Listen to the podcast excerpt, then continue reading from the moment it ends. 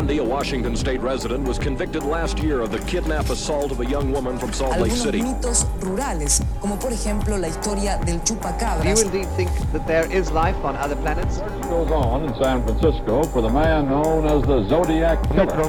de la comisaría tercera de San Isidro vivía Robledo. Earlier today, Milwaukee's police chief provided more details on a case he says fills him with utter horror.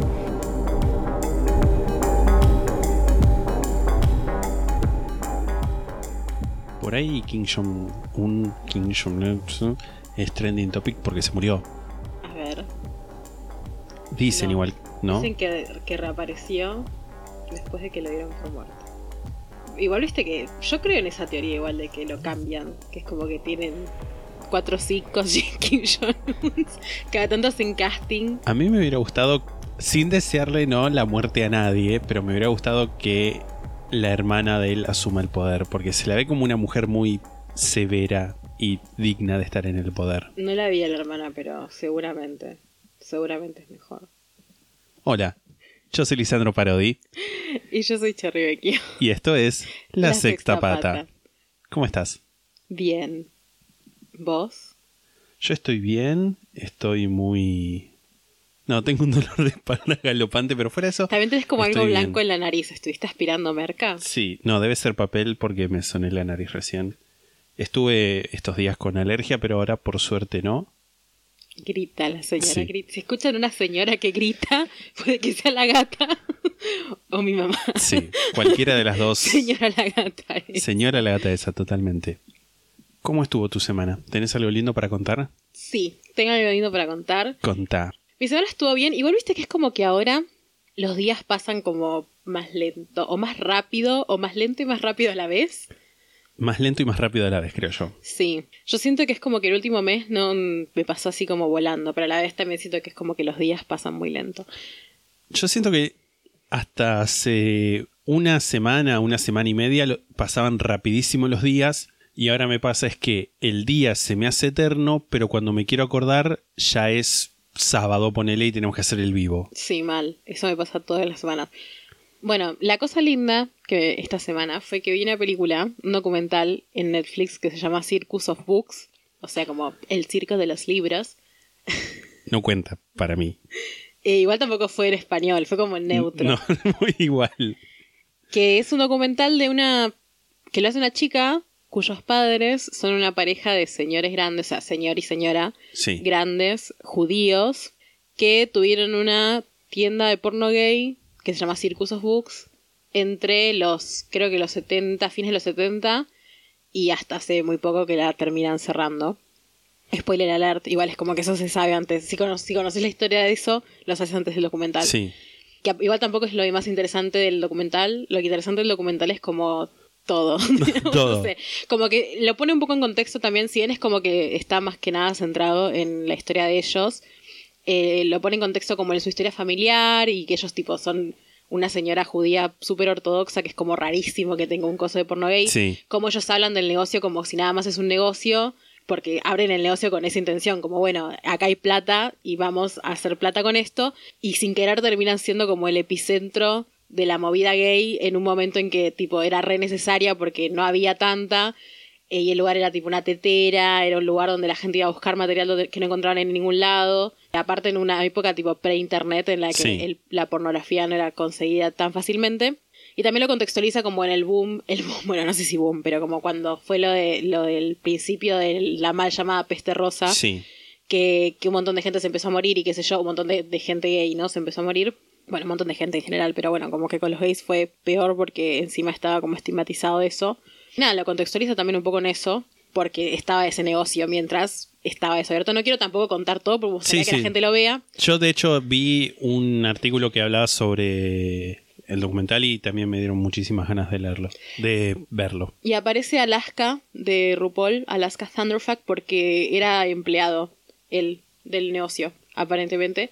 Y nada, me pareció muy lindo, muy interesante y lloré muchísimo con el final, pero muchísimo. Creo que es no había llorado en el año, me parece, o sea, salvo alguna lagrimita tipo suelta y como que lloré onda moco tendido, que para mí es rarísimo eso. Sobre, o sea, es rarísimo siempre, pero viendo algo muy Más raro. todavía. Muy raro. No sé si es que justo estaba sensible, pero Pero nada, Todo lloré posible. muchísimo. Lloré muchísimo. Las cosas tipo padres de gente gay y como esta situación de tipo eh, gente gay muy vieja que vivió como Sí, esas épocas de mierda sí, que, que te dicen como, ay, todos mis amigos están muertos. Tipo, eso me parece todo horrible y como que me hace llorar y me toca muy de cerca. Es como que no sé. Nada, bueno, véanlo si quieren, si les gustan los documentales y si les interesa esa temática. Esa temática tipo historia gay, pornografía, judíos, maybe. Circus of Books en Netflix. Circo de libros. Sí, pero está como Circus of Books. Ok, no está traducido. Mi cosa linda de la semana, en cierto modo, tiene que ver con la temática de este capítulo, que es que, más allá de la temática de este capítulo, que Cherry todavía a este momento no sabe, estuve jugando juegos y viendo material aparte de este capítulo, pero sobre la misma época histórica. Si te parece ahora, Cherry, ya todas las personas que están escuchando este capítulo en este momento mientras sale, ya saben de qué trata porque ya va a haber salido el tráiler. Que si querés te puedo mostrar ahora mismo. El tráiler no vas a mostrar. El tráiler te voy a mostrar. Y después de mostrártelo, lo subo inmediatamente al Instagram. Una cosa de la línea temporal complicada. ok, bueno, está bien, a ver. ¿Y cómo me lo vas a mostrar? ¿Me lo vas a mandar? ¿O lo tengo que ver No, en no, te lo, voy a, te lo voy a hacer ver en mi computadora. Mm, qué complicado eso que estás haciendo. No le podés pedir tanto a la computadora.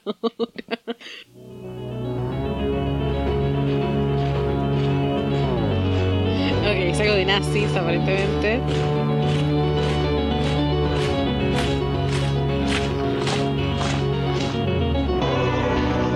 Ok, Nazis y Aliens.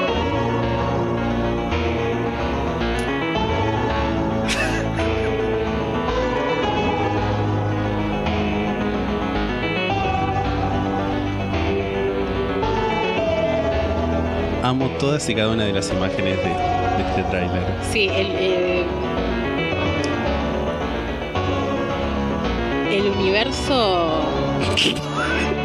artístico de, de, este, de este crossover de aliens y nazis.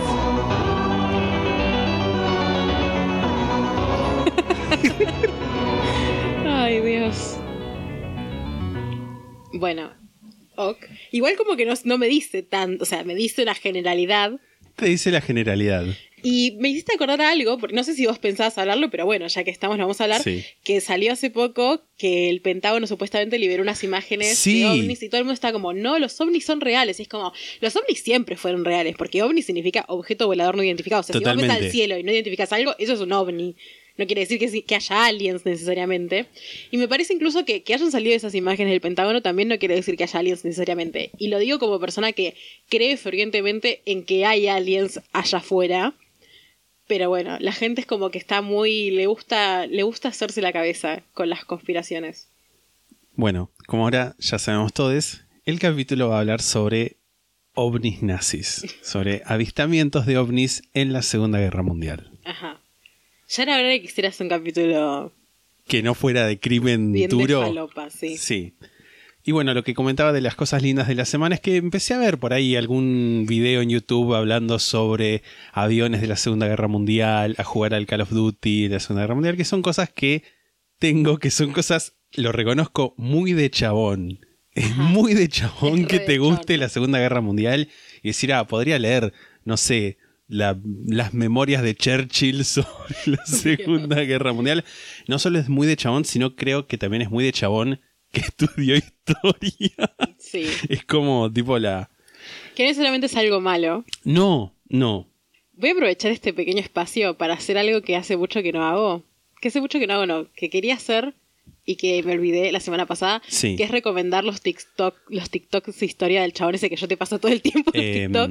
Se llama Gaspar Wayne. Gaspar Wayne. Tipo sí. Gaspar W-A-Y-N-E E en TikTok. Hace TikToks de historia y es como muy gracioso. Eso nada más. Sí. Suscribo a la recomendación. Vayan a ver los TikToks de ese chabón. Fin. Seguí, por favor. Bueno, y eso. Consumir media... Consumir guerra mundial. Guerra mundial, consumir guerra mundial, eso. Antes de empezar, como siempre, o no, como a veces, les comento cuáles fueron las fuentes que usé para el capítulo. Ajá. El, li- los- el libro Strange Company Military Encounters with U- UFO in World War II, o sea, World War II. Extraña compañía, encuentros militares con ovnis en la Segunda Guerra Mundial. Es un libro del 2007 de Keith Chester. el archivo Omega de Branton. Que Branton es como un nombre ficticio. No me acuerdo del nombre verdadero de esta persona. Igual, si me lo acordara, tampoco lo diría porque medio que se cambió el nombre por razones de seguridad. ¿Pero quién es? ¿Qué es? Un periodista, Ajá. Branton, digamos, que Ajá. escribió un archivo Omega, que es como un libro de 200 páginas, que es totalmente infumable, pero bueno, ya vamos a llegar a eso. Un libro escrito por Miguel Serrano, que es un diplomático chileno, fue en realidad, está muerto ahora, pero fue en los 60 y 70, principios de los 70, un diplomático chileno pro-nazi, y el libro se llama El cordón dorado, Hitlerismo esotérico, Mm, que año 1978. Un documental que se llama UFO Secrets of the Third Reich de Aldebaran Mystery, o sea, Secretos OVNIs del Tercer Reich, el misterio de Aldebaran, que fue publicado, es de 2015 y fue publicado en OVNI TV On Demand por Jim Nichols en YouTube. OVNI TV. De. Y un montón de artículos de Wikipedia y entrevistas que encontré por ahí que no me voy a poner a nombrar una por una porque vamos a estar Sí. hasta el año. Sí, por 3000. favor, no. Gracias. De nada. Tengo la cabeza un toque quemada después de todo esto igual. Sí, me imagino. Podemos hablar, vamos a empezar con unos antecedentes, vamos a hablar de una tendencia o de una fascinación con los ovnis o naves espaciales que empieza, que tiene como su auge a principios del siglo XX, es donde empieza a cobrar más fuerza. Ajá. Esto tiene que ver con factores que están relacionados entre sí. Por ejemplo, los primeros avances en tecnología de cohetes hacían pensar en la posibilidad de viajes espaciales, posibilidad que era explotada por autores de ciencia ficción como Julio Vernes y H.G. Wells. Julio Viernes. Julio Vernes. Julio Vier- Viernes. Julio Viernes. Yo cuando era muy chico, tipo 8 años, e iba a la biblioteca municipal, me enojaba mucho porque estaba puesto como Jules Verne. Ay, Y yo era como, Julio Verne, o sea, ¿por qué? Amargo y retruco, carajo. Totalmente. Anga. Anga. Pero bueno. Y de H.G. Wells es el libro La Guerra de los Mundos que Orson Welles transmitió por radio en 1938, causando pánico en Nueva York al narrar la invasión de la Tierra, o bueno, la Tierra de Estados Unidos, es lo mismo, por parte de marcianos y que eso en algún momento vamos a hablar más en profundidad de esa ¿En este transmisión. no en este capítulo, en Pero otro igual momento. Contá qué es lo que pasó mínimamente, porque. Es una transmisión que el tipo hace por radio como si fuera un teleteatro leyendo una adaptación de la Guerra de los Mundos en la que unos marcianos invaden la Tierra. En el libro de H.G. Wells invaden Inglaterra, en el- la transmisión esta invaden Estados Unidos.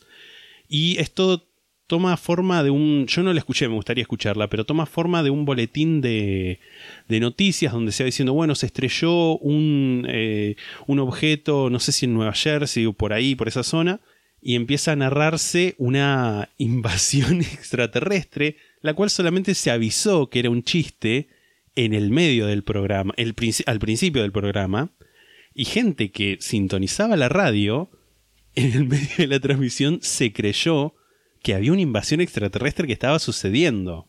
Y no sé si hubo gente que se mató, pero seguro hubo gente que se mató. Hubo situaciones donde termina el edificio de la radio rodeado de oficiales de policía, tipo asedio, queriendo entrar al estudio para terminar la transmisión.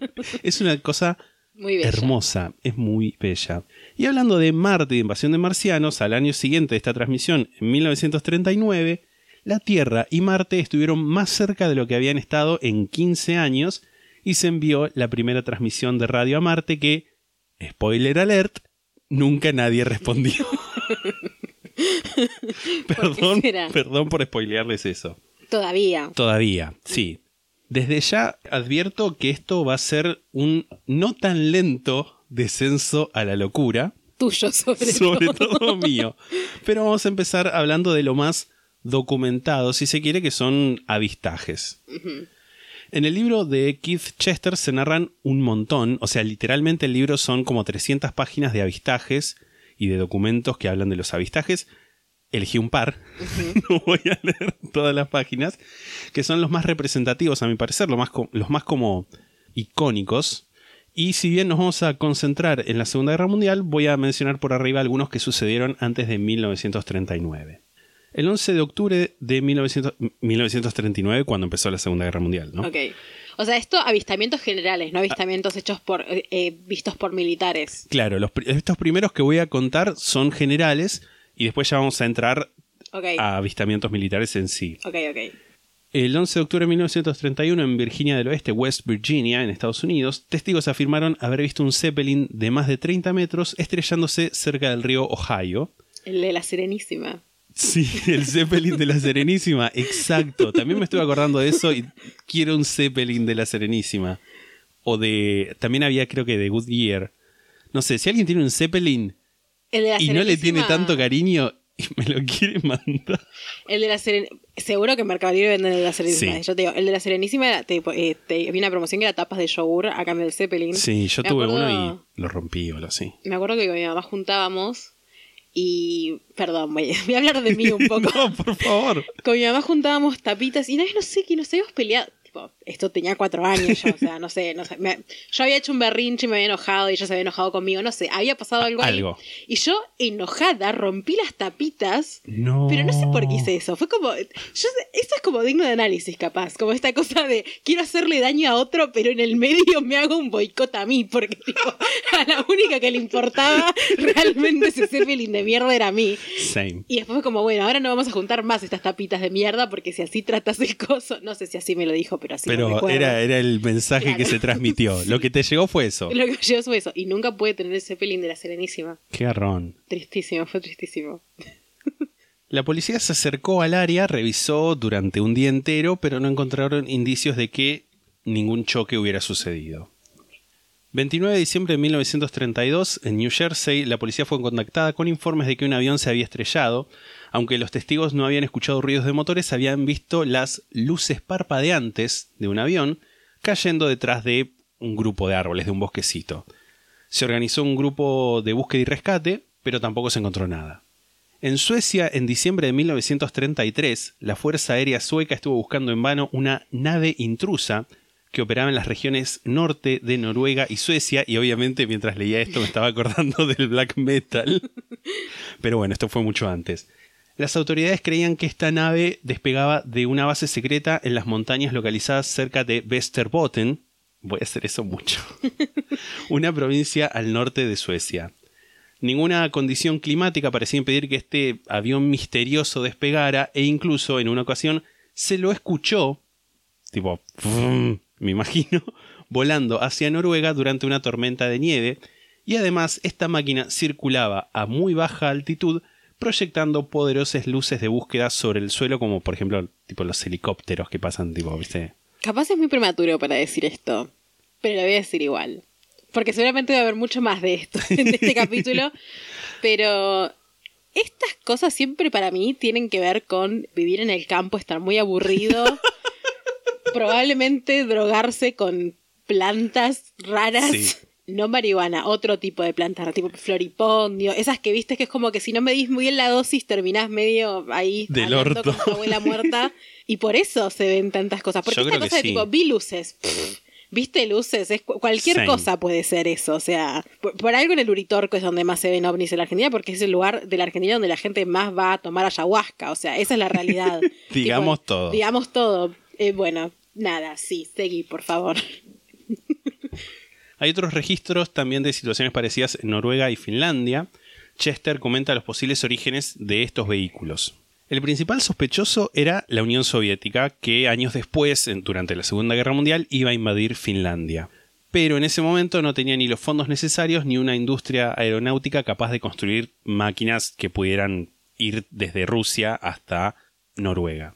Gran Bretaña y Estados Unidos estaban muy debilitados por la Gran Depresión de 1930 y además si Estados Unidos hubiera sido responsable tendría que haber tenido un portaaviones en el Océano Ártico, lo que era imposible en esa época por las condiciones climáticas de la zona. O sea, un avión no hubiera podido, un portaaviones no hubiera podido sobrevivir al clima y menos un avión porque en ese momento Estados Unidos tenía los, los biplanos, viste, esos como... trrr. Mucho ruido. Japón, que era otro sospechoso, me encanta porque habla de tipo sospechoso. Sí. Estaba en guerra con China y tampoco tenía interés ni razones por preocuparse con Escandinavia.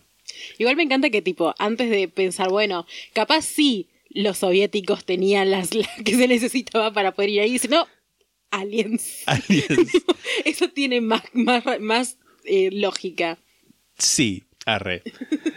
Y eso dejaba como posible culpable a Alemania, donde Hitler ignoraba los términos del Tratado de Versalles de 1919.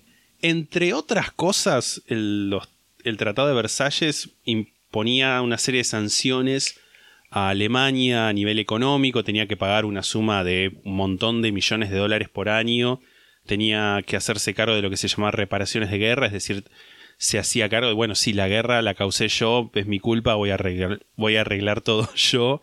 Y también tenía unas ciertas limitaciones como no podía tener fabricaciones militares, por así decirlo, no podía La construir guerra en tanto nada. la primera. La Primera Guerra Mundial, exacto. El Tratado de Versalles es después de la Sí, de la primera. Primera Guerra Mundial empezó a sonar el himno Sobreviví otro día, porque para mí ya significa eso. Y además el Tratado de Versalles había llevado a Alemania a una situación de depresión económica muy terrible. Y hablando de situaciones económicas terribles, estamos en cuarentena Muy bien, te, te enseñé muy bien. sin trabajar, estamos parados. Así que ya saben que en nuestras redes sociales, en Twitter, Facebook e Instagram, hay un link a Linktree donde pueden acceder justamente a links de Mercado Pago, donde hay distintas sumas para poder darnos dinero apoyando la producción y la continuidad de este podcast. De nuevo, no es amenaza, no es obligación, Ni manipulación. ni manipulación, simplemente está esa posibilidad, sino también es por Walla, nos contactan, les pasamos los datos correspondientes, o si también quieren pasarnos alguna suma que no esté especificada en los links ya establecidos. Sí. Y si quieren sponsorearnos también, acá estamos, la sectapata.gmail.com. Sponsorearnos en tanto si tenés una marca, Sí, algo de eso, ¿no? y nos querés dar plata. Porque si no sponsorearnos de otra forma es danos plata directamente. Claro, sí, sí, ¿Con sí. Si tenés una, una marca, una empresa, una, una pequeña pyme o una gran pyme o lo que fuera, o si sos Coca-Cola, Sí, mal. Sí, sobre querés- todo si sos Sobre Coca-Cola. todo si sos Coca-Cola. En realidad, el podcast lo hicimos para que en algún momento nos llame Coca-Cola y tener Coca-Cola gratis. Mm, ya dijimos demasiadas veces Coca-Cola gratis. o sea, la palabra. Tiene que pasar. Sí. Pero bueno, en principio es difícil de probar que haya sido Alemania o, o cualquiera otro de estos países porque se requería una tecnología de viajes de larga distancia, de largo alcance, que no eran tan comunes en la época. Por ejemplo, en esos años los viajes transatlánticos en avión eran poco comunes y casi siempre llevados a cabo, no sé, como por ejemplo gente como Charles Lindbergh o Amelia Earhart, de quien vamos a hablar en algún otro capítulo del caso. Pero bueno, no era algo común un viaje en avión de larga distancia en ese momento. Ya en los primeros meses de la guerra, la Segunda Guerra Mundial, casi 100 pilotos del comando de bombarderos de la fuerza de la Real Fuerza Aérea, esto es Reino Unido, habían reportado encuentros con aeronaves no identificadas. En respuesta a esto, el comando emitió un informe en 1940 titulado Fenómenos conectados con tácticas nocturnas enemigas, en el que se argumentaba que el estrés que siente un miembro de la tripulación manteniendo una guardia durante largos periodos de tiempo es intenso. Bajo tales condiciones, cualquier tipo de sombras puede estimular la muy natural tendencia de pensar que cualquier forma no identificada, vista o imaginada en el cielo es una aeronave enemiga. Estoy de acuerdo. Esto es como Sí. la gente que ve a Jesús en una mancha de humedad. es tipo, es que tu locura inconsciente temporal está llevando a que veas a Jesús. No es Exacto. que Jesús está ahí. El informe también decía que era importante señalar que solo uno de los casos, de los casi 100 casos informados, había sido confirmado por más de una persona en el avión. Contexto bombardero de la Segunda Guerra Mundial son esos aviones grandes que tienen piloto, copiloto y además otros artilleros en, en torretas que pueden estar en la parte de atrás, a los costados del avión, tipo. Sí. Ajá. Y ahora vamos a hablar de uno de los avistajes mejor documentados que ocurrió el 24 de febrero de 1942 en la costa de California, en un incidente que se conoce como la Batalla de Los Ángeles. De hecho, creo que hay una película sobre Los esto. Ángeles, la ciudad. Los Ángeles es la ciudad, tipo, Tipo no Los Ángeles. del cielo, Diosito. Alrededor de las 7 de la tarde de este 24 de febrero sonaron las alarmas de ataque aéreo. La brigada número 37 de artillería costera le había avisado a inteligencia naval que un número alto de bengalas y luces parpadeantes fueron observadas cerca de las plantas de defensa. Se emitió una alerta amarilla que estuve tratando de buscar cuál eran los grados de alerta, tipo si es tranqui, amarillo, si es jodido amarillo, pero no encontré. Encont- Amarillo será medio. Sí, encontré las que se usan después del 911, pero bueno, no creo que hayan aplicado en 1942. Capaz era tipo eh, un código, no tanto como, como intensidad de alerta, onda amarillo, naranja, rojo, sino como, como amarillo significa esto, rojo significa tal sí, cosa. puede ser. Tipo verde significa tal cosa, etcétera. Pero bueno, significara lo que significara, se emitió una alerta amarilla desde la frontera de México hasta Monterrey, que es casi unos kilómetros al sur de San Francisco. Para las 22.23, esto es más de 5 horas después, no había llegado ningún ataque y se supuso que había sido una falsa alarma. Se sonó la sirena de Todo está bien, de All Clear eh, Sirena. Sirena. que la busqué y es igual de horrible que la de ataque aéreo. ¿Viste? El ataque aéreo que es como. La de está todo bien es como. Es como lo mismo, pero inverso. Es igual de horrible. Tipo, no quiero escuchar nunca ningún sonido de esos. Lo que escuchan los aldeanos de Age of Empires. Totalmente. Hay un juego que se llama. Se iba por las ramas. Hay un juego que se llama Empire Earth, tipo Imperio Tierra, en el que es como el Age. Y eso es uno. que podés evolucionar más incluso. Tipo, empezás como prehistórico ah, sí. y evolucionás hasta tipo futurista. Y yo lo que a veces hacía era tipo crear una partida tram- tramposamente, ponía una a un bot que empezara como prehistórico y yo empezaba, no sé, tipo segun- Segunda Guerra Mundial. Entonces iba contra esa gente prehistórica con mis aviones y lo bombardeaba. ¿No se llamaba Age of Mythology? No, Age of Mythology era de mitología. Pero no era también así ese juego, el Age of Mythology, que era como un Age of Empires, pero empezabas como en la prehistoria. Yo tenía entendido eso. Claro, el Age of Mythology era. Pero tenía un límite de que llegabas hasta la época clásica o lo que fuera, tipo greco-romano. Ah, mira. Y en el Empire Earth llegabas hasta el futuro incluso. Ah, mira. Interesante. Tipo robots láser y esas cosas. Pero bueno, a la 1.44 de la mañana, unidades de radar detectaron un objetivo aéreo inidentificable. A las 2 se confirmó que era un objetivo bien identificado. Tipo, ok. Gracias. Y las unidades antiaéreas fueron. Y las unidades antiaéreas fueron Parece que puestas. hubieras dicho santiagueñas. Las unidades santiagueñas. Y me estaban ahí tomando mate, la- cogiéndose una prima. Esto lo voy a borrar porque re Déjalo todo, por favor. Bueno, y las unidades antiaéreas fueron puestas en alerta verde. Que yo me imagino que entonces debe ser más jodido, porque esto ya era un objetivo bien identificado, pero bueno. El objetivo estaba a poco más de 170 kilómetros de la costa y se dirigía hacia Los Ángeles, y a las 2.21 el objetivo se acercó a unos pocos kilómetros de la costa, así que se ordenó un apagón.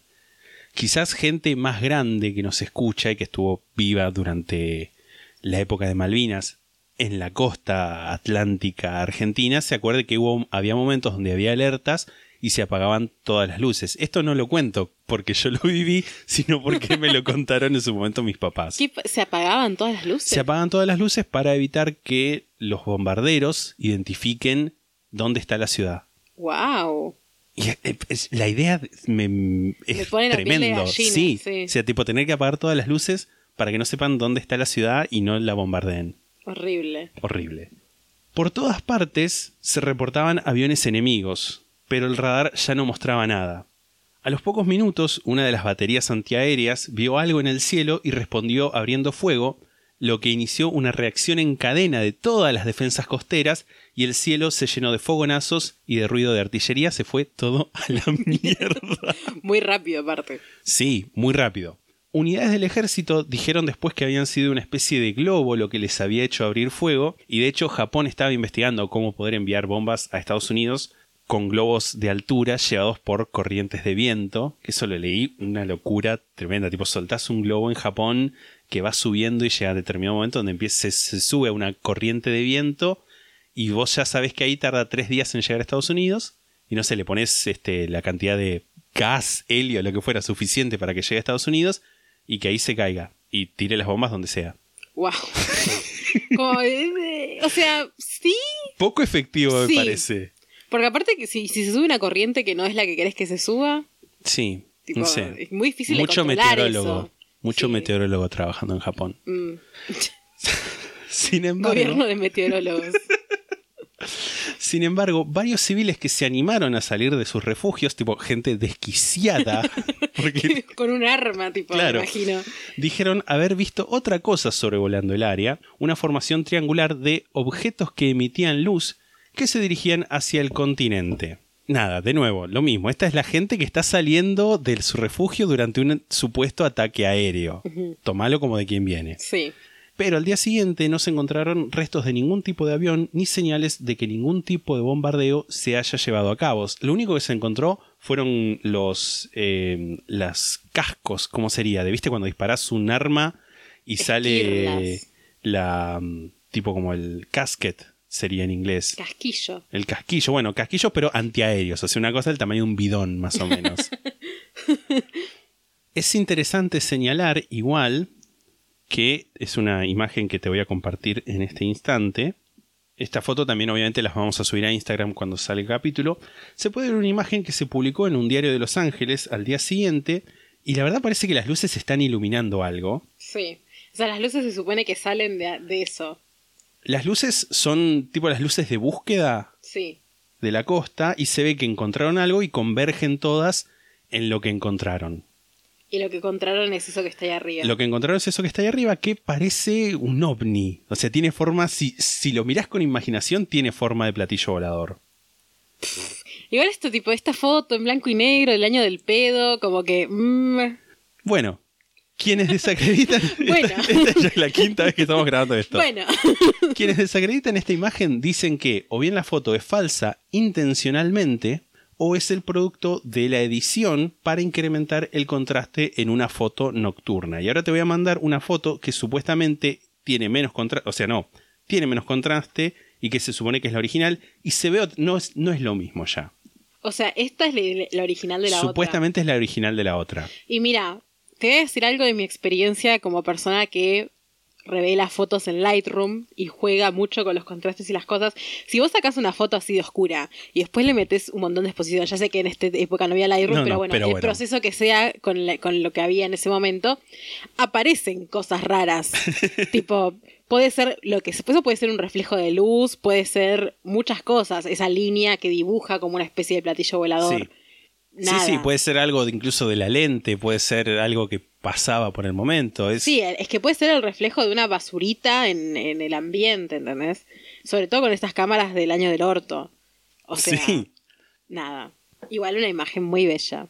El 26 de febrero, dos días después, desde el gobierno informaron que posiblemente 15 o más aviones no identificados habían estado involucrados y que o bien eran aeronaves japonesas o aviones comerciales operados por agentes enemigos con el objetivo de alarmar a la población, descubrir la ubicación de posiciones antiaéreas y de frenar la producción militar por medio del apagón. Pero bueno, no hay tampoco evidencia de que haya habido ningún ningún avión ni nada. Mm. Siguiente avistaje, 22 de junio de 1942, al anochecer. Un grupo de bombarderos Wellington estaba volviendo después de una misión exitosa en el Valle del Ruhr. Que esto es al oeste de Alemania, es una zona al oeste de Alemania. Ajá. Piloteando uno de los bombarderos estaba el teniente de vuelo Román Rayo Savinsky. Rayo Savinsky. Eh, decían Roman Ray Savinsky. Yo asumo Rayo. Rayo Savinsky.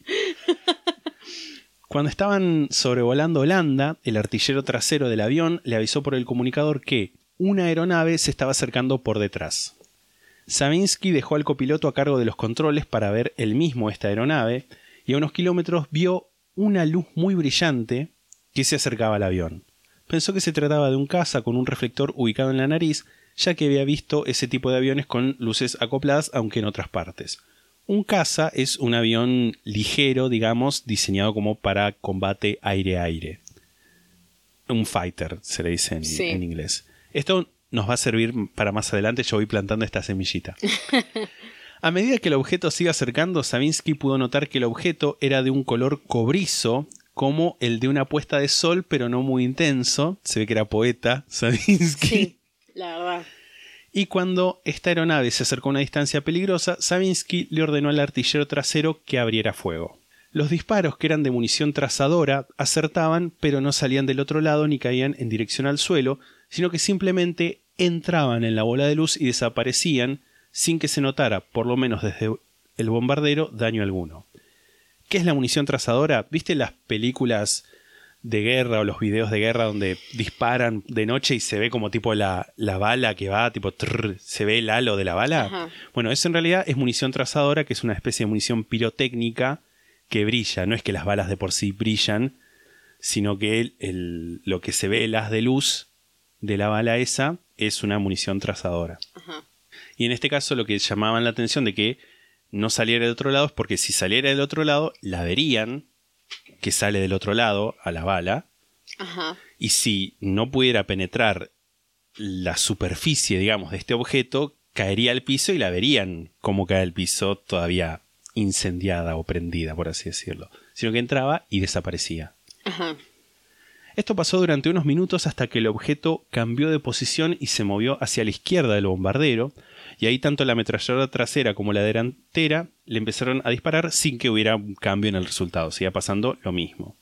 En ese momento Savinsky volvió a la cabina y retomando los controles empezó a realizar maniobras evasivas, pero todo fue en vano porque la aeronave lo seguía como si fuera una sombra.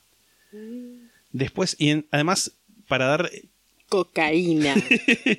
este, por ejemplo, imagínate, la, la nave siempre se quedaba en la punta del ala izquierda, o sea, pero a la distancia. Así que si la nave giraba muy rápido, el, si el bombardero giraba muy rápido, la nave tenía que moverse rapidísimo para estar siempre al mismo punto de referencia del avión. No sé si me explico. Esto cuando lo leí no sabía si explicarlo. Eh, De nuevo, a ver. ¿Viste? Por ejemplo, ¿viste cuando gira una rueda? Sí. que lo que está más cerca del centro viaja, recorre menos distancia. Sí. Y lo que está más lejos, Sí. bueno, lo mismo, pero suponete que acá está el avión, en el centro de la rueda, y en el extremo está este objeto volador. Que cuando el avión gira, esto tiene que girar más rápido Claro. para quedarse exactamente en el mismo punto. Claro, entiendo. Sí, ellos siempre lo veían en la punta del ala izquierda. Era alta sombra, papi. Te lo digo así nomás. Esto pasa por un rato y el objeto se pone delante de la nave por un instante y se fue a una velocidad fantástica, a un ángulo de como mínimo 45 grados, o sea, en relación al suelo, y desapareció entre las estrellas. Savinsky dijo en su reporte que había visto una aeronave circular sin alas, capaz de realizar maniobras increíbles, alcanzar velocidades asombrosas y absorber munición, tanto común y trazadora, sin daño alguno. El oficial de inteligencia de la unidad se rió mientras Savinsky le presentaba el informe y le preguntó cuántas cervezas había tomado. Same. Savinsky salió de la reunión sabiendo que tenía que hacer de cuenta que nada había pasado y hablando con un capitán de otro de los bombarderos se enteró que ellos también habían tenido un encuentro de iguales características pero que no lo habían informado por miedo al ridículo y la humillación. Y lo bien que hicieron, porque la Sí. humillación llega hasta acá, llega hasta este Llega año. hasta este año, hasta el 2020. El último de los que voy a comentar, por lo menos en esta sección, es el 6 de septiembre de 1943 a las 9 y 50 de la mañana. Las divisiones primera y tercera de bombarderos de Estados Unidos se acercaban a Stuttgart, Alemania, que era una ciudad industrializada de gran importancia para la producción militar nazi y que estaba muy bien defendida. Mientras se acercaban, el cielo se empezó a llenar de flak. ¿Qué es flak? Es Fliegerabwehrkanone, que es una especie de munición antiaérea que lo que hace es no, no le disparás, por ejemplo, al avión, sino que vos lo disparás y eso está calibrado para explotar a una determinada altura. Ajá. Entonces vos lo vas ajustando y empezás como a tirar bombas que van explotando a la altura que pasa el avión y así los derribas. Ajá. Solamente quería decir Fliegerabwehrkanone. Pero bueno. Y ya sobre la ciudad, aviones nazis se enfrentaron con estos bombarderos. Es en este momento que dos miembros de la tripulación de los bombarderos vieron objetos que parecían discos plateados del tamaño de monedas de 50 centavos flotando hacia abajo. Yo me imagino, por lo que voy a decir a continuación, que lo del tamaño de moneda de 50 centavos es por la distancia a la que estaban. Porque en un documento titulado, documento se titula Información adicional sobre la observación de discos de color plateado en la misión a Stuttgart 6 de septiembre de 1943. Tipo, Te explicó todo. Ya. Pero bueno, se dice que estos objetos parecían caer relativamente lento y que, según distintos testimonios, tenían o bien 8 metros de largo y un metro y medio de ancho o 22 de largo y 6 de ancho. Así que 50 centavos, las pelotas. Perdón por mi escepticismo. vos, o sea, vos sabés que igual yo de, de nosotros dos soy la menos escéptica. Sí, Pero esto me hace acordar mucho como a, esa- como a la época en la que la gente creía que, que las mujeres eran todas brujas. Es como, debe haber una explicación racional que en ese momento no, no se sabía, que, que ahora lo pensás y es como, sí, era una cosa revoluda seguro, pero que en ese momento era como, uff, sí, caen monedas del cielo. same. Como antes como, uff, sí, una mujer está pensando, debe ser una bruja. Es como, no. Estos casos y muchos más, y encima ya sé qué parte te va a gustar a vos entonces. Estos casos y muchos más que están en el libro y otras fuentes son ejemplos de los llamados Foo Fighters. Yo había escuchado ese término, en- o sea, no por la banda, sino como en otra cosa. ¿Viste? Fou es una deformación de feu, que es fuego en francés, y era usada como palabra sin sentido en una historieta estadounidense sobre un bombero. El bombero decía, Where's- where there's foo, there's fire, o sea, donde hay fu, hay fuego. Fu es fuego, pues, en estupidez. Sí. Fighter, como dije, es un avión caza, de esos que son chiquitos y es eh, chiquitos, no necesariamente, pero son diseñados, no son tan pesados como un bombardero, son como Ajá. aviones de combate. Y me parece que es intraducible Foo Fighter, a menos que digamos algo como Casa Sarasa o algo por el estilo, lo cual me suena horrible. Casa Sarasa, el nombre del garito que nos vamos a poner cuando termine la pandemia y no sepamos cómo hacer guita. Sí, totalmente. Y si bien muchas reacciones de las que se generaban con este tipo de avistajes eran como las que recibió Saminsky, también había gente que estaba preocupada de que fueran armas secretas de los alemanes. Howard P. Robertson, un, físico que trabajó como asesor de inteligencia durante la Segunda Guerra Mundial, en 1953 iba a encabezar el panel Robertson, que tuvo como objetivo llevar a cabo una investigación sobre objetos voladores no identificados. La guerra terminó en 1945 y no había habido ningún tipo de respuesta por parte de la inteligencia aliada aérea respecto a estos fenómenos no convencionales. Muchos de los avistajes obviamente pueden explicarse con argumentos lógicos como una mala identificación de naves alemanas o japonesas, ilusiones ópticas producidas por cansancio fenómenos meteorológicos, pero hay avistajes que desafían estas explicaciones convencionales, objetos con forma circular, de platillo o de cigarro, que alcanzaban velocidades increíbles y eran capacidades de maniobras asombrosas. Con esto pasamos a la parte de las teorías o explicaciones. Vamos a empezar con el panel Robertson, que fue aprobado por la CIA y que si bien, como dije, recién se conformó después de la guerra en 1953, la guerra, recordemos, como dije recién también, terminó en el 45, este panel también revisó casos de Foo Fighters y otros avistamientos durante la época. El panel estaba compuesto por Luis Álvarez, físico. ¿Por qué te reís de que alguien de nombre latino conforme un panel de la CIA? No es por alguien con nombre latino, sino con nombre de cantante de, de, de bolero, boludo. Luis Álvarez. tipo, no esperaba ese nombre de todo esto, pero bueno. Frederick C. Durant, agente de la CIA y experto en misiles, Samuel Abraham Goldsmith, físico nuclear, no es Goldsmith, sino Goldsmith, Thornton League Page, astrofísico y experto de radar, Lloyd Berker, físico, y como asesor estaba J. Allen Hynek, astrónomo. Antes de que empezaran las reuniones formales, Robertson los juntó a todos en una reunión privada y, según Page, les dijo que su trabajo era reducir la preocupación pública y mostrar que los ovnis se podían explicar a través de razonamiento convencional. Lo que nos demuestra que quizás no fue tan libre el panel para investigar. Mm, mm, mm, Según Edward Ruppelt, que en ese momento era director del proyecto Blue Book, sí, el proyecto del que hablan en los simuladores, que existió de verdad. existió de verdad.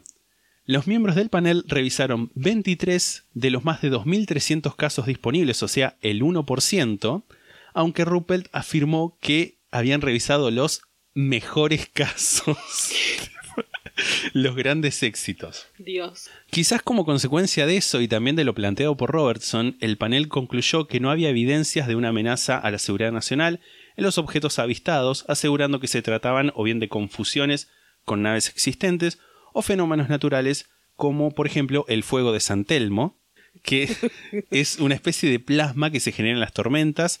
De hecho, la primera vez que leí sobre fuego de San Telmo fue en Moby Dick, que es algo que pasa tipo en los mástiles de los barcos, se ven como llamas o también en los aviones se ve como en las puntas de las alas o en la nariz, que es como una especie de re- reacción electromagnética por las tormentas y el movimiento y esas cosas. Pero no es fuego de verdad. Es No es fuego de verdad. Es, es- es un plasma. O sea, es como una especie de estado plasma. ¿Viste? Tipo, Sí.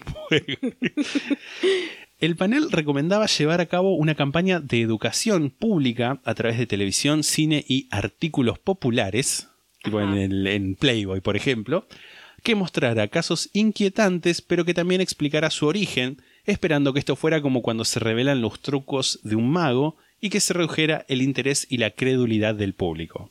Se reconocía que la temática podía ser explotada por los rusos y además recomendaba vigilar organizaciones civiles de investigación de ovnis porque podían influenciar el pensamiento de las masas con su irresponsabilidad y credulidad y esto podía ser usado por otras personas, tipo otras potencias hostiles, para fines subversivos. Una de las preocupaciones del panel era que ante un posible evento de histeria colectiva fomentada por agentes hostiles en algún momento de crisis, los canales de comunicación fueran inundados de avisos irrelevantes y llevaran a falsas alarmas. Tipo, en Estados Unidos, de hecho, creo que hay como una especie de línea a la que te puedes contactar con el gobierno y decir, che, vi un ovni. Y van y... Estados Unidos. Debe reexistir algo así acá igual, pero debe ser algo tipo ¿Sabés mucho que más precario. Sí, una vez escuché algo de eso, no me acuerdo exactamente, pero existe algo acá. Sí, vi una noticia hace no mucho tiempo. Pero bueno. Después del panel Robertson y como consecuencia de su informe, se modificaron las regulaciones de la Fuerza Aérea, estadounidense por supuesto, para incluir penalizaciones a quienes, ya sean personal militar o civil, revelaran información sobre ovnis.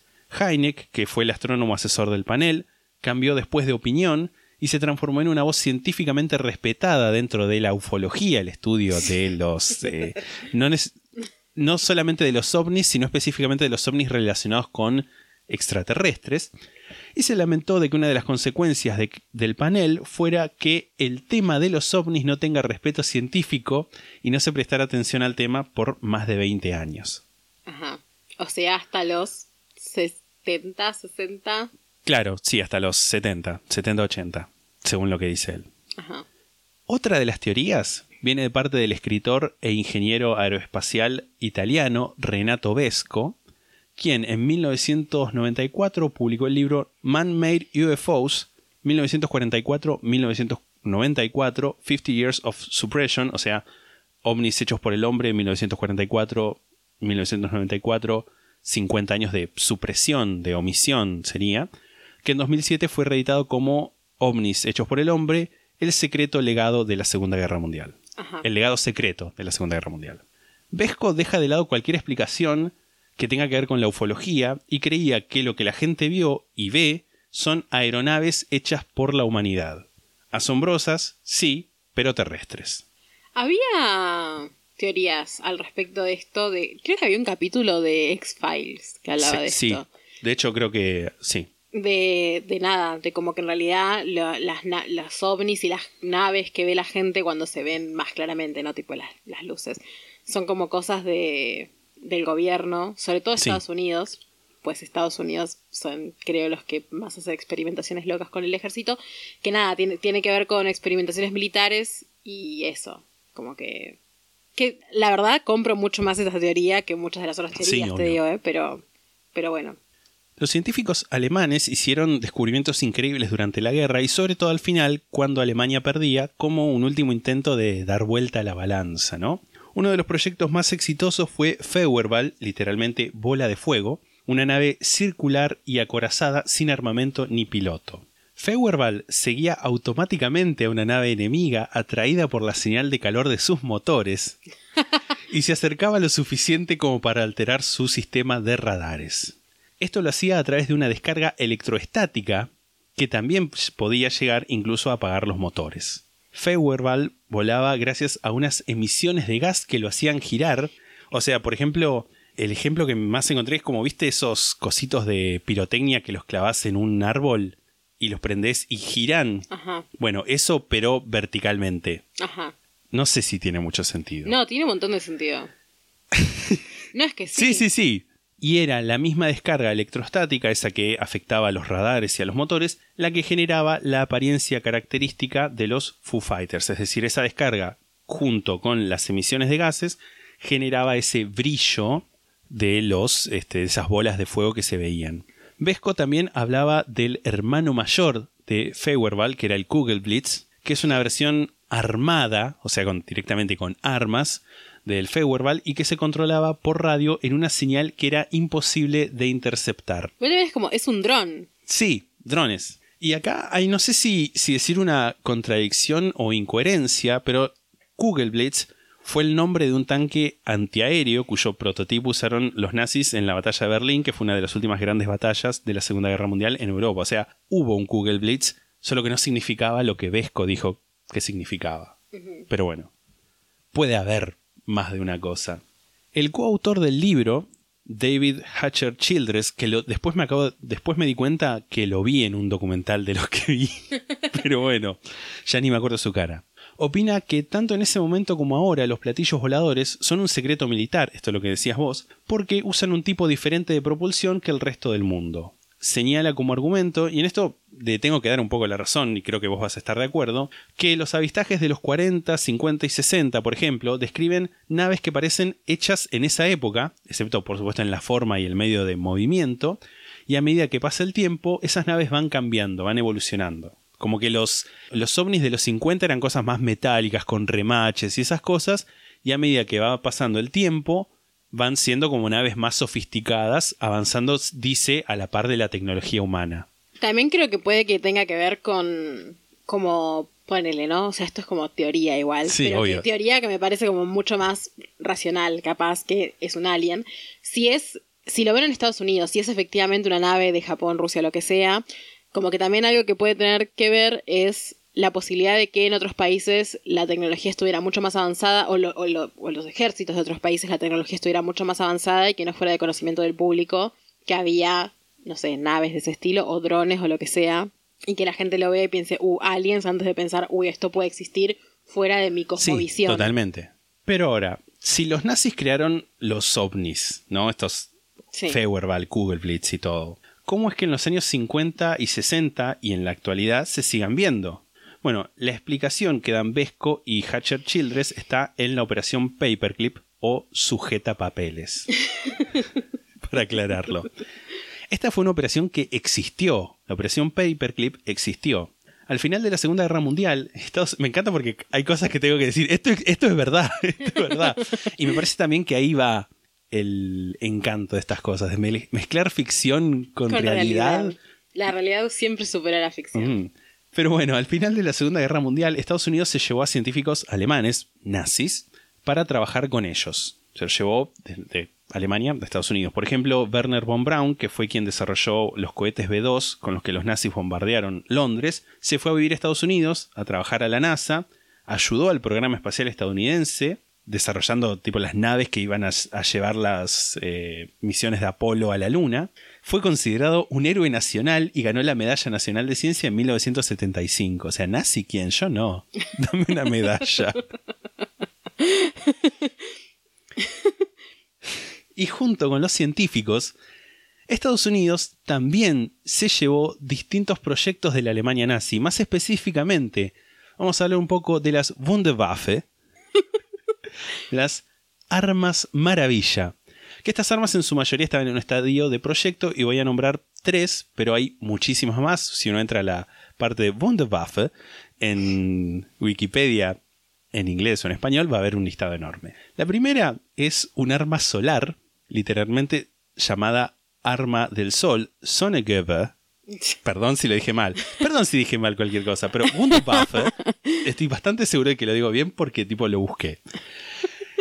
Pero bueno, esta arma de sol iba a ser un espejo cóncavo montado en un satélite que permitiría concentrar rayos del sol en la Tierra, generando tanto calor que sería suficiente como para hervir un océano o quemar una ciudad. Es un, el rayo láser de Mojojojo de las chicas superpoderosas. O de un villano de James Bond también. Sí. Después tenemos aviones de ala voladora, de los hermanos Horten. Los aviones Horten son el H-229, que es un caza, y el Horten H-18, que es un bombardero intercontinental, y que estoy mandándote ahora mismo las fotos. La primera es de un caza, que es como te había comentado, estas aviaciones nada más dedicadas al combate. Y el segundo es del bombardero. El- parece un boomerang. Parecen un boomerang.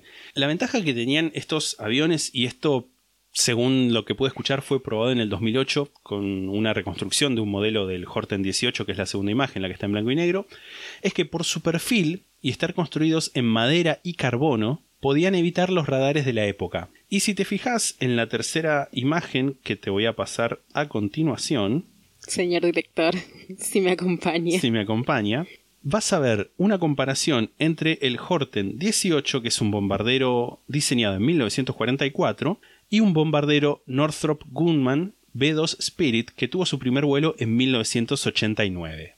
Parecidos. Son Tampoco parecidos. diría iguales. No, Tienen una forma hasta medio distinta.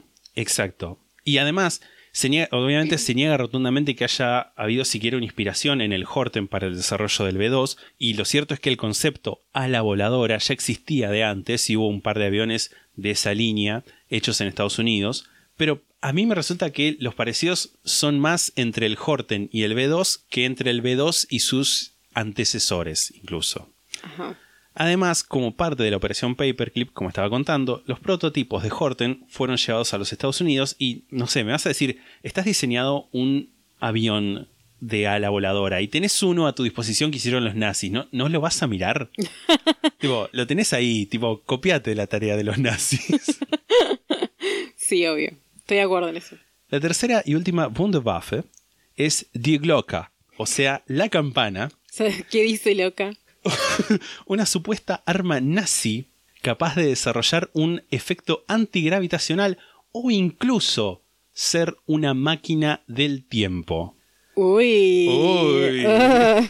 Tenía, tenía o tendría en realidad 5 metros de alto y 3 de diámetro, y en su interior tenía dos cilindros rotativos que contenían una sustancia parecida al mercurio extremadamente, extremadamente misteriosa, no, extremadamente radioactiva y bueno, y misteriosa porque no dicen cuál es. No se sabe mucho más de esta arma, más allá de especulaciones, pero es interesante señalar que en 1965, el 9 de diciembre, cientos de personas de Detroit en Estados Unidos y de Windsor en Canadá, que son ciudades eh, hermanas, por así decirlo, están separadas por el río Detroit, vieron una bola de fuego brillante que atravesó el cielo de oeste a este con rumbo a Pensilvania. En el poblado de Kecksburg, 48 kilómetros al sudeste de la capital de Pensilvania, que es Pittsburgh, se reportó que algo se había estrellado en los bosques y según el diario de la zona, el ejército y la policía estatal cerraron inmediatamente el área del impacto y no dejaron pasar a nadie bajo la excusa de estar llevando a cabo una inspección detallada. Después de esa búsqueda, las autoridades informaron que no habían encontrado absolutamente nada. Sin embargo, las descripciones de los testigos hablan de un objeto con forma de bellota o campana, de gloca, y la siguiente imagen que te voy a mandar a continuación es una comparación entre la supuesta gloca y la reconstrucción que hizo el programa Unsolved Mysteries, Misterios sin resolver, del objeto que cayó en Kecksburg basado en los comentarios, en los testimonios de la gente que lo vio. ¿Qué es eso segundo? O sea, parece, podría ser cualquier cosa. Sí, totalmente. Y aparte, ¿qué es eso? Es tipo, un, alguien esculpió esto, es tipo Sí, un monumento. acá está en- solamente la, la imagen de Kecksburg. Ese- ¿qué- ¿Pero por qué es eso? O sea, alguien lo hizo a tamaño real, se supone. Sí, o no sé si tamaño real, debe tener como un par de metros y debe ser representativo. Y acá está Die Glocke. Que del Digloca es de tipo una película. ¿De dónde sale eso? Una imagen que encontré en internet, tipo fan mail, fan art. No te pongas a querer buscar fuentes de esto porque. Puse Die Glocke en Google. Fuentes Miami me lo confirma. Totalmente. Pero bueno, en la página de Wikipedia también hay un dibujo similar y esas cosas. no, no, está Toda bien. gente muy delirante la que habla de esto.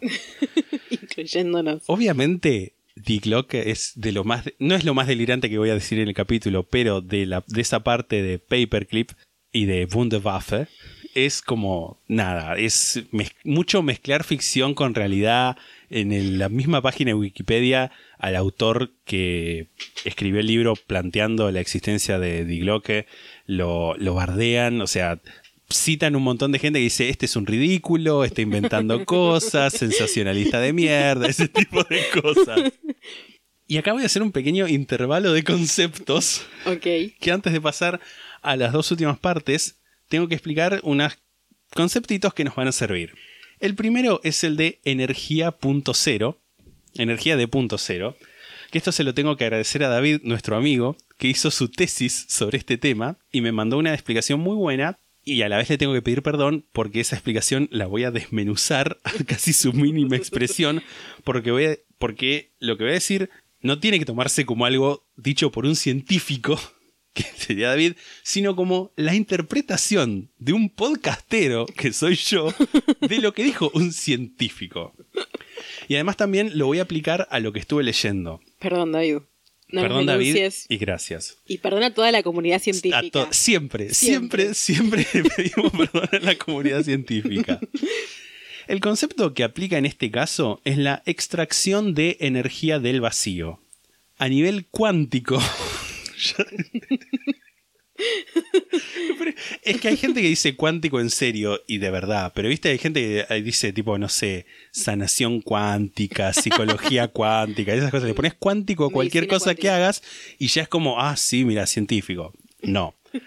Pero bueno, a, a nivel cuántico, en serio, el vacío, o sea, donde no hay nada, presenta fluctuaciones y movimientos, y, o sea, no movimientos, tipo fluctuaciones, yo me imagino tipo variaciones de energía o lo que fuera, que se pueden llegar a medir. Ajá. O sea, esto es hecho, Es real, real. real. Ahora bien, lo que plantea la energía de punto cero, como la aplican esta gente de las teorías conspirativas, es que se puede sacar esa energía del vacío, entonces creando así como una especie de forma de energía gratuita e ilimitada, porque se saca del vacío. Ajá. Pero bueno, es imposible, dijo David, porque para sacar esa energía se gastaría más o igual energía que lo que gastarías en tenerla. Ajá. O sea, nada, al pedo. O sea, la cantidad de energía que podrías sacar es la misma que gastás sacándola. Exacto. Eh, Un ejercicio masturbatorio, si se quiere. Sí. Al, o al pedo, lo que al se pedo, dice. sí. Yo, o sea, yo, yo, Pisandro, creo que esto está en el ámbito de todas esas máquinas de movimiento perpetuo que siempre prometen generar energía ilimitada. Mm. Eso por un lado. Vamos a hablar de brevemente de dos sociedades secretas alemanas. Primero la sociedad Thule, que fue un grupo ocultista que se creó después de la Primera Guerra Mundial, nombrada así por una región existente en la mitología griega. Hay historiadores que dicen que el listado de miembros es más o menos un quién es quién de simpatizantes tempranos del nazismo. La sociedad Thule sponsorió la creación del Partido Alemán de los Trabajadores, que después se reformaría en el Partido Nacional Socialista Alemán de los Trabajadores, o sea, nazi. sí. Y la organización cayó en el olvido hacia 1930, se disolvió, como que medio fue prohibidos un montón de actividades esotéricas, pero las teorías conspirativas obviamente aseguran que solamente pasó a la clandestinidad. La otra sociedad es la sociedad Brill, con B corta, R y L, de la cual no hay pruebas de su existencia, pero que supuestamente se habría originado por una novela del escritor inglés Edward Bulwer Lytton, publicada en 1871 con el título de La raza por llegar de Coming Race o Brill La raza por llegar. El libro trata sobre un viajero joven, independiente y rico que explorando unas minas con un amigo encuentra una grieta. Él logra bajar sin ningún problema, pero cuando está bajando su amigo, la cuerda se corta y cae y muere. El narrador sigue, porque aparentemente no le importaba tanto. No, me, me imagino también al cortársele la cuerda tampoco tenía cómo salir. Pero bueno, sigue investigando esta- estas cuevas y se encuentra con un mundo subterráneo ocupado por los Brillia, que son seres con poderes telepáticos y parapsicológicos, como ser aliviar el dolor o hacer que otra gente se duerma. Estaría necesitando. Bueno, no, no estoy necesitando en eso porque últimamente me estoy durmiendo bien a horario. Pero nada, cuando termine la cuarentena, si hay un Brillia, que me pegue un tubazo y que me haga dormir. Los Brillia se escaparon a esas cuevas después de una inundación masiva y allí encontraron el Brill, que es un fluido que les da sus poderes y hace funcionar toda su tecnología. Es interesante también porque para ser un libro de 1871, la sociedad que plantea este libro de este mundo subterráneo es una sociedad de igualdad entre hombres y mujeres, donde, por ejemplo, las mujeres, dice, son más grandes que los hombres y tienen más fuerza, y quienes llevan adelante los avances amorosos son las mujeres, y el hombre eh, se casan por tres meses, por tres meses no, por tres años, y al final de esos tres años el hombre decide si quiere seguir casado o quiere casarse con otra mujer, o sea, esperar a que otra mujer lo corteje. Raro. Igual Raro. me interesa. Sí. Estoy interesada.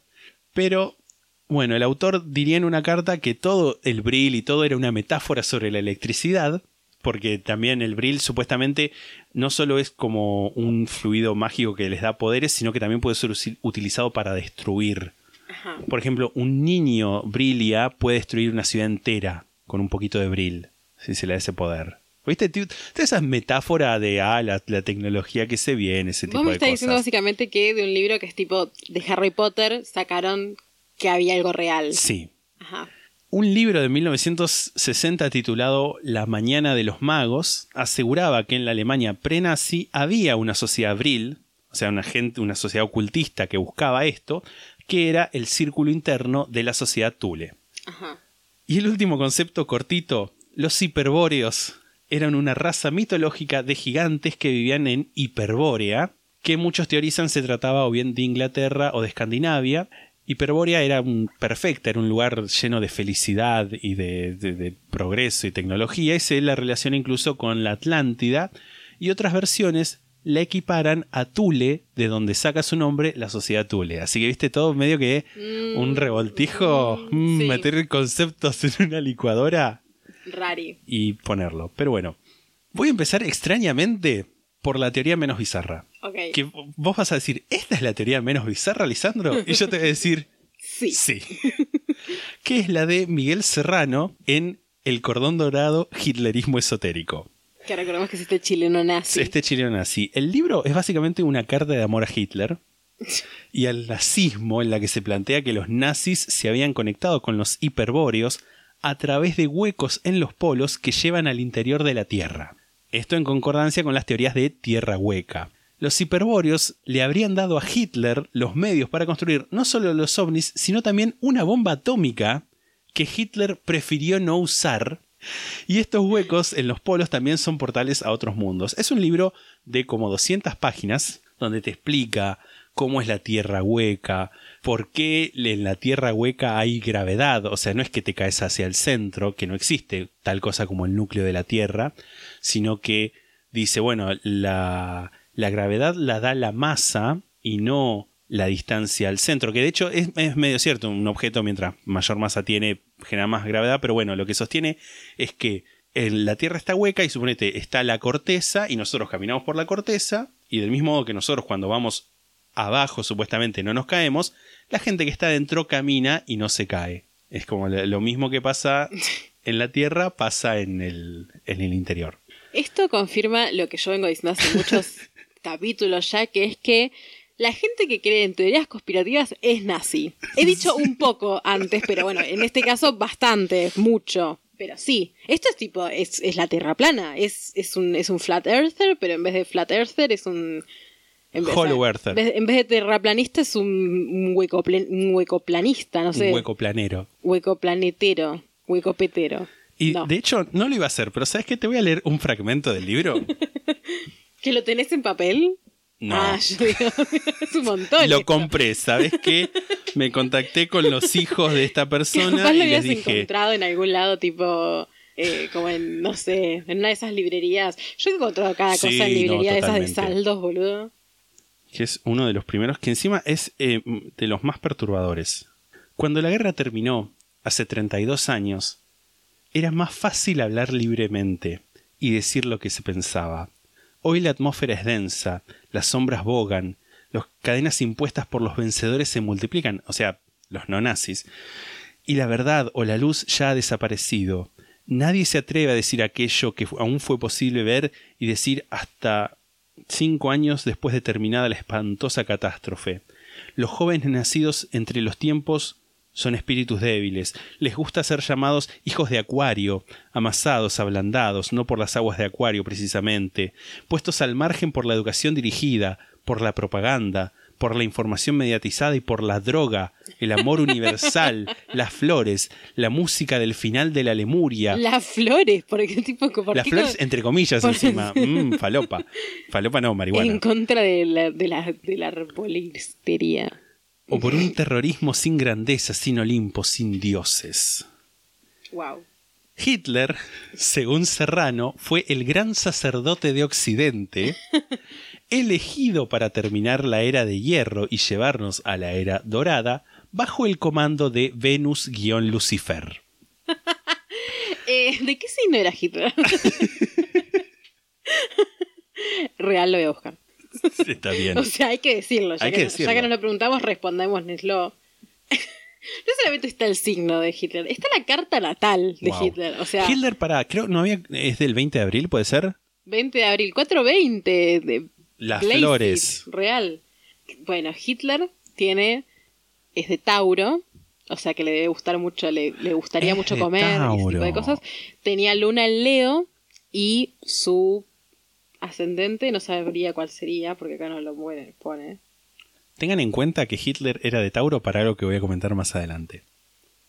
¿Cuál será el ascendente? A ver si encuentro otro. Ascendente de Libra. Ah, Mirá vos. mirá vos. Wow. Increíble. Igual acá en este otro dice que la luna es de Capricornio. Pero bueno, sigue siendo de Tauro. Sí, sí, sí, eso es in- invariable. Pero bueno, estas cosas que dice Serrano, como que Hitler es un, iniciado que tenía por misión transmutar el destino en el vértice de los tiempos, dando a la Tierra el impulso necesario para su mutación, su transfiguración que haría posible vencer la entropía física, remontando en el Caliuga o la época oscura de hierro, la transmutación de todos los valores, la única posibilidad de sobrevivencia, Hitler era el vehículo a través del cual pasaba un rayo del espíritu, en la iniciación había recibido la fuerza del Vril. Mm, Mm, pero bueno, esta, como decía, estas cosas, ¿sabes por qué las sabe él? ¿Por qué? Porque tanto él como su maestro, que es una persona que nombra muchísimas veces en el libro, pero nunca dice ni quién, ni dónde, ni cuándo lo conoció, se contactaron en, los, en la década de los 40 con Hitler en el astral, en el plano astral. Soñaban mucho con Hitler y Hitler les decía estas cosas. Y por supuesto, deben ser verdad si se las dijo Hitler en un sueño. Pero bueno, ahí también se enteraron que los hiperbóreos se habían mudado al hemisferio sur hace un montón de tiempo, hace milenios, y que su civilización era accesible solo desde la Antártida. En 1939, y esto es verdad, Hitler envió una expedición a la Antártida para reclamar un territorio que es llamó Nueva Suabia. Esto, y repito, es cierto, hay una parte de la Antártida que todavía se llama Nueva Suabia y no está bajo el control de Alemania. Es una parte que ahora está bajo el control de otro país que no me acuerdo, pero le dejaron el nombre. Las teorías obviamente son que Hitler ahí encontró una ciudad subterránea, que encontró la fuerza de Brill, que encontró civilizaciones eh, ancestrales de alienígenas que le dieron toda la tecnología para poder crear ovnis, ¿no? Cierto también es que en 1947 los Estados Unidos llevaron a cabo la operación Highlight para explorar y mapear la Antártida, y los conspiracionistas dicen que ahí fue cuando se libró la última batalla de la Segunda Guerra Mundial, que los nazis ganaron por tener mejores y más avanzadas naves, o sea, ovnis. Hay eh, imágenes bellísimas en internet que muestran un rompehielo siendo asediado por platillos voladores que le disparan láser. Ok. Y ahora ya vamos a la recta final. Tanto el archivo Omega como el documental OVNIs Secretos del Tercer Reich apuntan para el mismo lado y es que Hitler construyó los ovnis con ayuda de aliens. Ajá. El archivo Omega son casi 200 páginas de sinsentido, mezclando temas y frases y cosas incoherentes. En un momento dice, ¿estoy loco? ¿Todo esto son los delirios de un lunático? Sí. Solo el tiempo lo dirá. Respuesta sí. Respuesta sí. El tiempo te lo está diciendo, te lo estamos diciendo nosotros ahora en el tiempo. Se va por las ramas hablando del nuevo orden mundial, pedofilia, reptilianos, o sea, el combo completo. El conspiracionista Starter Pack, bueno, nazis, reptilianos, Y no habla de la Tierra plana, bueno, habla de la Tierra No hueca, casi es lo mismo. claro. Y es más, te digo, si estuviera bien escrito lo recomendaría. Pero está muy mal escrito, así que no lo puedo recomendar. Me parece bien que lo recomiendes. Y el documental, que está mejor escrito, también es medio infumable porque el que lo narra habla muy lento. O sea, tipo, para que fuera en una velocidad que mi cerebro no quisiera morir, lo tuve que escuchar en 1.75. Que es un montón. Es un montón. Igual nada, en 1.50 ya, ya, ya está bien. Después yo ahí fui como de vicio, que lo quería escuchar rápido. El documental habla de las sociedades Tool y Brill y las pone como las que logran conseguir esta tecnología. No voy a extenderme mucho más sobre el archivo Omega, porque básicamente es eso, es una locura. Habla sobre draconianos, habla sobre dos variantes de, de aliens, que están los draconianos reptilianos, y después están otros que son descendientes de nórdicos, Tipo como que los nórdicos se fueron a otro planeta, tipo los vikingos se fueron a otro planeta y generaron otro Planeta. otro planeta y estos draconianos y orionianos están en las constelaciones de Orión y de Draco, Draconis, lo que fuera, son reptilianos y pone entre paréntesis quizás descendientes de los astutos velociraptors. Ah, pero mezcla todo. Mezcla todo. Me y lo que pasa tanto en el archivo Omega como en el cordón dorado Hitlerismo esotérico, me encanta decir el título completo, es que son, y que es un defecto muy común en los textos de teoría conspirativa, es que asumen que ya sabes un montón de cosas. Y te dicen, ah, sí, claro, porque si no, pregúntenle que a fulano qué es lo que le pasó. Y no te lo dicen. Como, no sé qué le pasó a fulano. Y la verdad no tengo ganas de, por cada párrafo que leo, abrir 50 pestañas de Chrome para entender qué decís. Pero bueno, nada. No acá- todo el mundo es Claro. tan conspiranoico como vos. Pero bueno, ¿cómo hace para conseguir, esto es según el documental, ya cómo hacen para conseguir Brill y Tule las, estas armas, esta tecnología? Lo hacen a través de María Orsic, que es una medium y líder de las Brillerinen, que es un grupo de, cito textual, chicas psíquicas Nombre de banda, es Sí. ¿eh? tipo las chicas psíquicas. que se dejaban el pelo largo para que funcionara como una antena cósmica para conectarse con los seres del más allá. Y el artículo, el, el documental dice, bueno, es verdad porque en esa época se usaba un pelo corto. Lo que me hace acordar... Es, eh, eso es prueba circunstancial, básicamente. Sí, totalmente. De incluso en, el archivo Omega hablan de retoman de nuevo la, la teoría de que los nazis son los ovnis, porque mezcla decir una cosa y contradecirse y en un momento te dice, no, sí, los, los ovnis son draconianos y orionitas reptilianos, y en otro momento te dice, no, los, los ovnis son nazis aliados con el gobierno y las grandes corporaciones que están experimentando con nosotros. Y a veces es todo junto. Pero bueno, una de las cosas que dice que me encantó muchísimo de el- del archivo Omega, que dice, bueno, fulano habló de que lo habían secuestrado un ovni y que los escuchó hablar con acento alemán y parecían rubios y qué sé yo, y los llevaron a una base secreta en el Polo Sur. Y eso es la prueba de que es verdadero. ¿Por qué? Porque si no, ¿por qué inventaría que los llevaron al Polo Sur? Eso es ridículo. Dios, bueno, sí, nada, no, no- no sé qué decir porque... ¿Qué vas a Sí, decir? sí, sí. La lógica infalible de esta Sí, no, gente. no. Es que no podés, no podés contradecir a alguien que usa esa lógica. No, no, porque no se puede. No se puede, ¿no? Si no se da cuenta lo, lo, lo ilógico de lo que está diciendo, ¿qué, qué, qué le puedes decir? Sí, es como discutir en alemán con alguien que habla francés. Tipo, no te vas a entender, no te vas Claro, a hacer sí, entender. están hablando de idiomas distintos, pero bueno. María, María Orsic fue contactada a principios de la década de 1920 por una civilización de otro mundo que ofrecía la tecnología que las sociedades secretas estaban buscando. Esta civilización se encontraba en el sistema solar de Alderaban, que existe y no hay que confundir con Alderan, que es un planeta de Star Wars. Estaba por decir eso. Alderaban se encuentra a 68 años luz de la Tierra. ¿Dónde? En la constelación de Tauro. Wow. ¡Oh! ¿Casualidad o causalidad? María escribió mensajes que le llevaban telepáticamente, junto a todos los de la sociedad Tule y Brill, en una reunión, y algunas partes del mensaje estaban en sumerio antiguo y otras en un idioma secreto de los templarios. De más está decir que María no conocía ninguno de esos dos idiomas y se puso a escribir así tipo en un trance y escribió en sumerio. Ajá. Cuando el texto fue traducido se encontraron con las instrucciones para construir una máquina voladora circular. Lo que te estoy mandando lo primero es el logo de la sociedad Thule, que tiene un parecido increíble con, con la esvástica. Y el segundo es el logo de la sociedad Brill, que es como más, más raro, como más, eh, no sé, a mí me hace pensar en los vulcanos de Star Trek. Como más eh, abstracto, si se quiere. Sí, Pero es más totalmente. como un escudo de como de armas familiar. Claro, que tiene una espada, unos laureles o lo que fuera, y una protoesvástica, si se Sí. quiere. Y el resto, nada, lo van a ver, es como una especie de B corta rara. Pero bueno. Sí. Es muy logo de diseñador gráfico de primer año. Totalmente. El ufólogo Wendell Stevens. El Qué buen ufólogo, nombre Wendell. Wendell, totalmente. Afirma que los aldebaranos no querían ayudar a los nazis a sembrar el terror y la destrucción en Europa, sino que al ver que la Tierra estaba en un periodo de guerras constantes, pensaron que una fuente de energía gratuita e ilimitada impulsaría un cambio en la sociedad que traería paz y prosperidad. Qué generoso. Sí, que no, no sucedió. Mm. Ni, ni- no sucedió ni, ni eso ni lo que querían que pasara. Pero bueno, más allá de las intenciones que tuvieran los aldebaranos, en 1922 se construyó el primer prototipo y en 1934 se hizo el primer vuelo exitoso.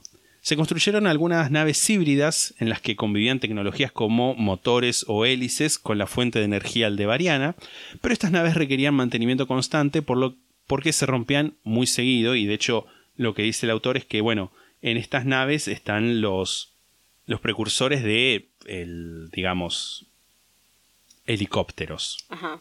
Las naves Brill, construidas con un diseño 100% de Aldebaran, funcionaban perfectamente ya que creaban su propio campo gravitacional. Te voy a mostrar ahora un ejemplo de nave Brill que es la Hanebu 2, que es una no, no está esta misma imagen, pero una representación similar está en el tráiler, que es una eh, nave que mezclaba cañones láser con armas tradicionales.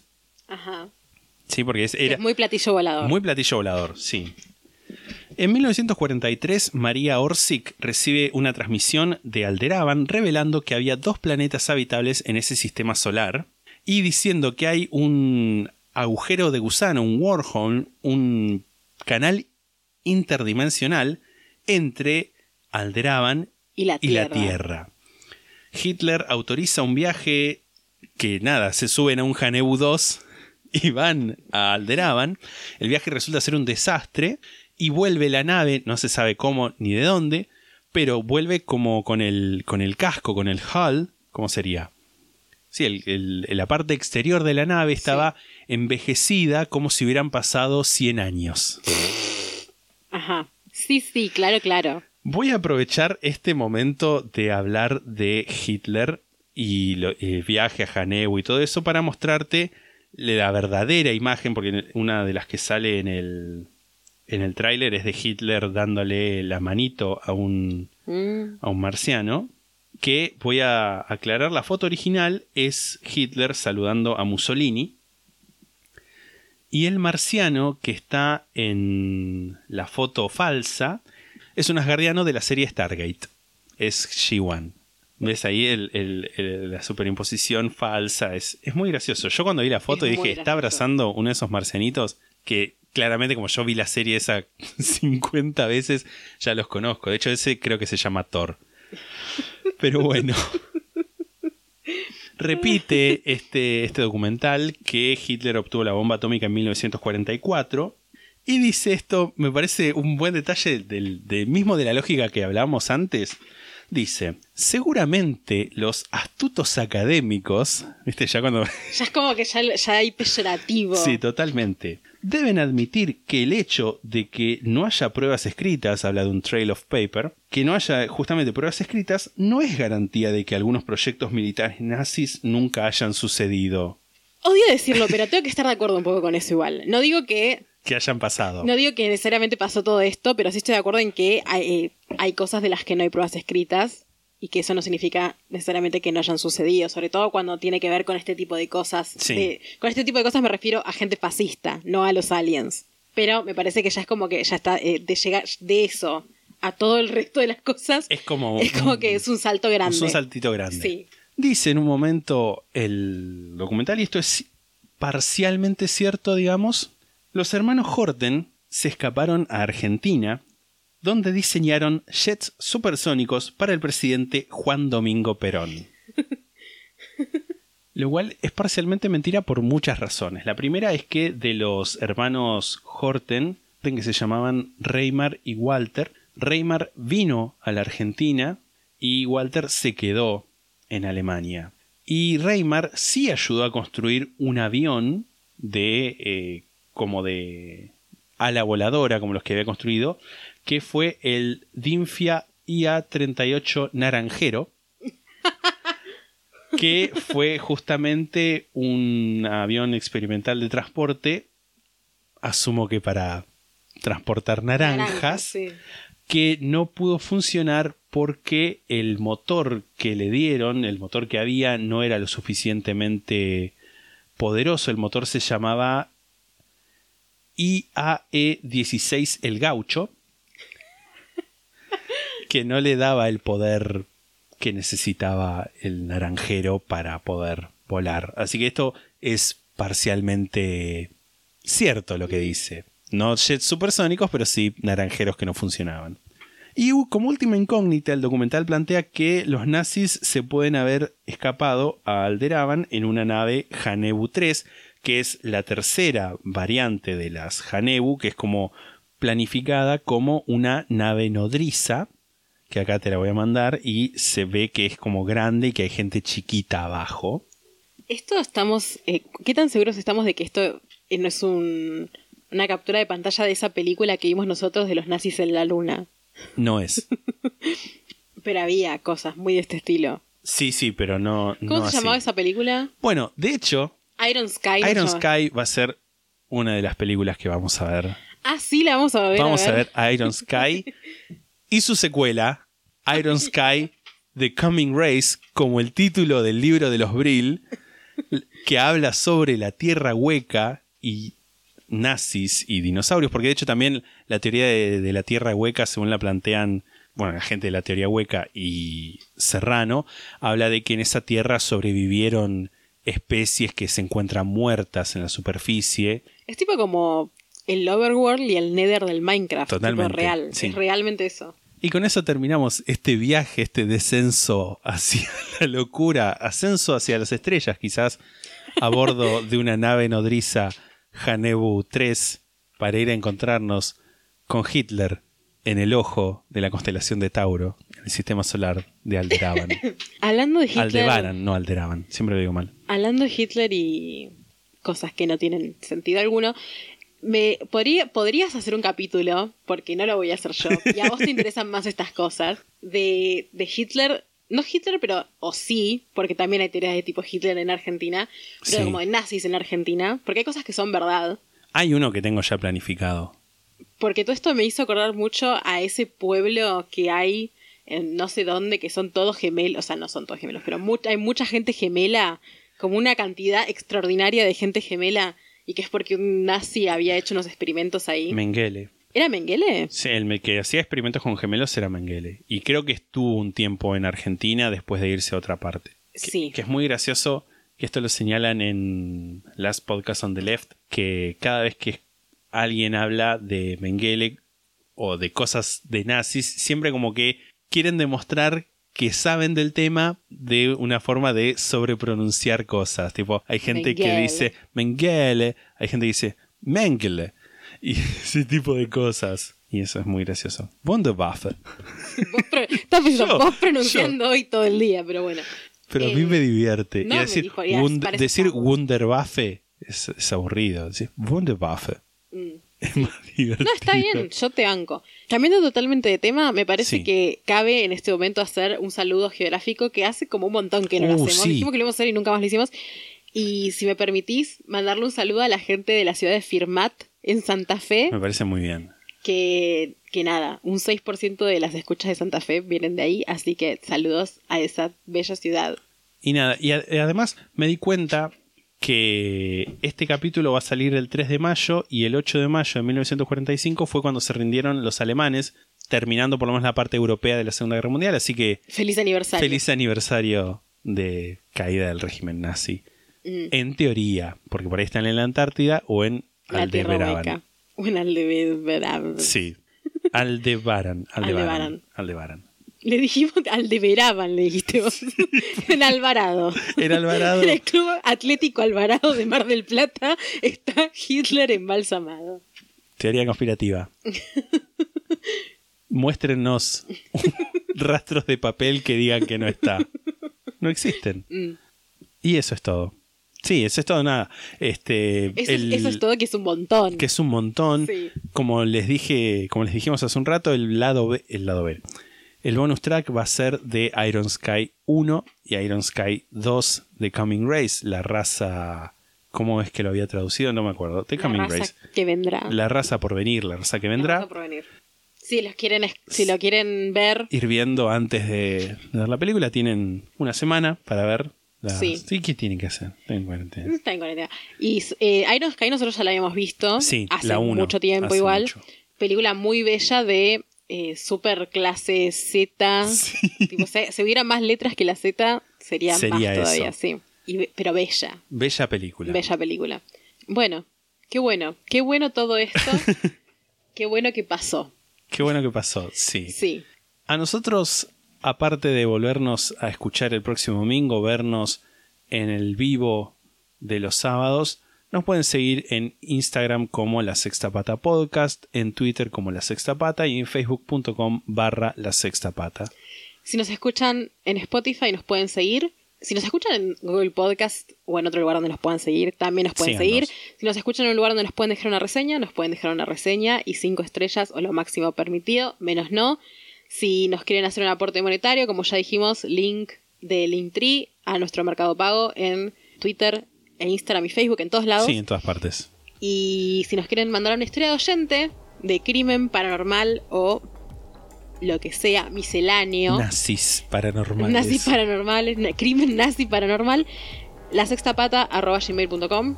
Que también pueden usarla si tienen alguna marca, empresa y nos quieren Sí. sponsorear. Pueden usarlo para lo que quieran, en realidad, Sí. que sea más largo que un mensaje en Instagram. O más importante. ¿Y algo más? No, eso es todo. Hasta la próxima. Hasta el domingo que viene. Chao. Chao. Uh, qué y medio pornográfico.